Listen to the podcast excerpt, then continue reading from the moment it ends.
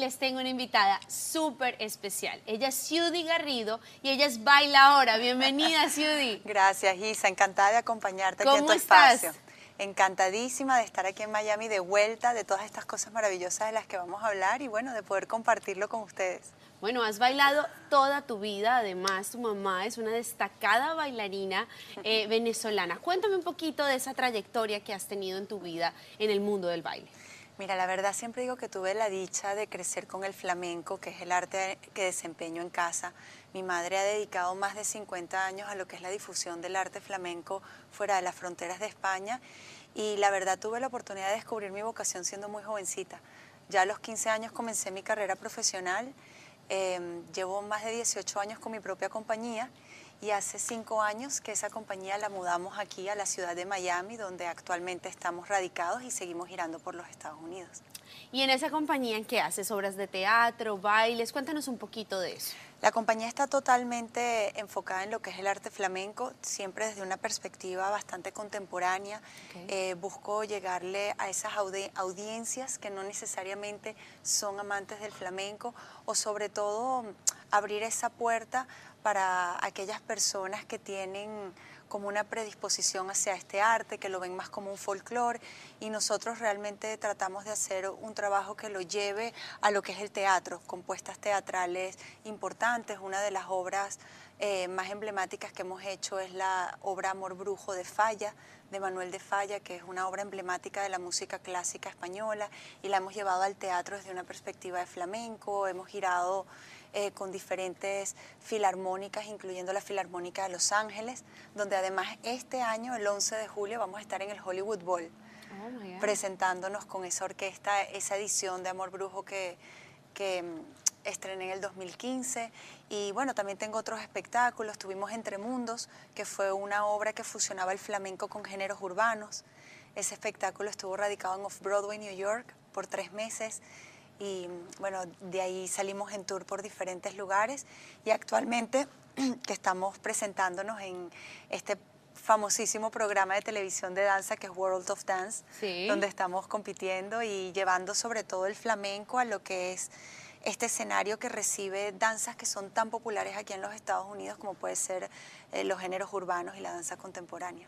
¿Qué es eso, Judy, que te ha dejado a ti eh, la danza, esa trayectoria que muchas veces uno dice, mira, son personas que requieren mucha disciplina, que requieren mucha pasión para impactar de la manera que lo has hecho, porque tú a los 19 años hiciste una obra aquí en Orlando, en Disney, en Epcot Center, y fue un completo éxito. Hay muchas personas que se han desarrollado, pero que no han logrado abrir una puerta tan grande ni dejar una trayectoria como la que tú has dejado. ¿Cuál crees que es esa diferenciación? Yo creo que son muchos factores lo que, los que te pueden llevar a colocar tu trabajo en una ventana, digamos, donde muchos puedan disfrutar de ella. Pero siempre digo que lo más importante es la honestidad, la honestidad en el arte que haces. No buscar imitar, no buscar parecerte, ni tampoco buscar la originalidad, sino simplemente establecer tu arte desde la honestidad, qué quieres expresar, qué quieres contar y cómo lo quieres hacer. Y por supuesto de la mano de eso tienes que tener las herramientas para poder contarlo de una manera extraordinaria o de una manera talentosa. Tiene que haber mucho estudio, disciplina detrás de ello, porque mientras más herramientas tienes, pues mejor puedes comunicar. Y es que eh, hoy en día muchas mamás eh, ponen a las niñas desde muy pequeñas en academias de baile, soñando verlas un día eh, ser grandes en este mundo, pero no siempre las niñas pueden con, este, con esta disciplina que requiere. ¿Qué le dices tú a una mamá que quiere ver a su hija, que le ve muchísimo talento y quiere ver a su hija dejando la huella como tú la has dejado? Yo siempre les digo que esta es una carrera muy larga y que es muy importante que el niño sea el que pide lo que quiere hacer. Obviamente tiene que haber una disciplina y tiene que haber como, como una, un, impulso a mantener una disciplina en lo que hagas, pero no se puede convertir en algo que el niño rechace. Tienes que pedirlo. Yo siempre digo que mi madre fue muy, muy inteligente en ese sentido conmigo. Ella nunca me obligó a ir a mis clases de flamenco a pesar de que ella tenía una escuela de danza. Inclusive en aquella época, por ejemplo, los niños estudiábamos dos veces a la semana y yo quería ir todos los días a la escuela y ella por mucho tiempo no me dejó hacerlo. Me decía, no, tú vas solamente dos veces a la semana, esos días estudias todas las horas de danza que quieras, pero los otros días te los dedicas al colegio. Entonces yo esperaba ansiosamente que llegara el día en el que tenía que ir a bailar. Y yo creo que eso es muy importante porque era yo la que siempre pedía más. No era mi madre la que me obligaba o me forzaba, a pesar de que ella veía el talento, no, no lo forzaba. Y creo que en eso tuvo, tuvo muy buen balance. Y además has sido autodidacta a la hora de crear tus, tus, tus puestas, tus propuestas. ¿Qué, ¿En qué te inspiras a la hora de hacerlo? Sabes que la inspiración puede venir de muchos lugares y en cada una de, digamos, de mis creaciones ha venido de lugares diferentes. Por ejemplo, en el caso de Amor Brujo es una obra que ya existe el libro, que ya existe la música, entonces obviamente los pilares de la creación están ahí. Simplemente dejas volar la imaginación y hacia, hacia dónde visualizas tú lo que, la base que ya existe. Pero cuando arrancas un espectáculo de cero, que tú misma guías la creación de la música o la historia o lo que quieres contar, son muchas cosas de donde puede venir la inspiración. La inspiración puede venir simplemente del estudio, de ensayar. Yo siempre digo que mientras más trabajas y mientras más haces, la, inspiración más fluye. En lo personal, mientras más estoy ensayando, mientras más estoy intercambiando con otros artistas, creo que más surgen esos, esos momentos.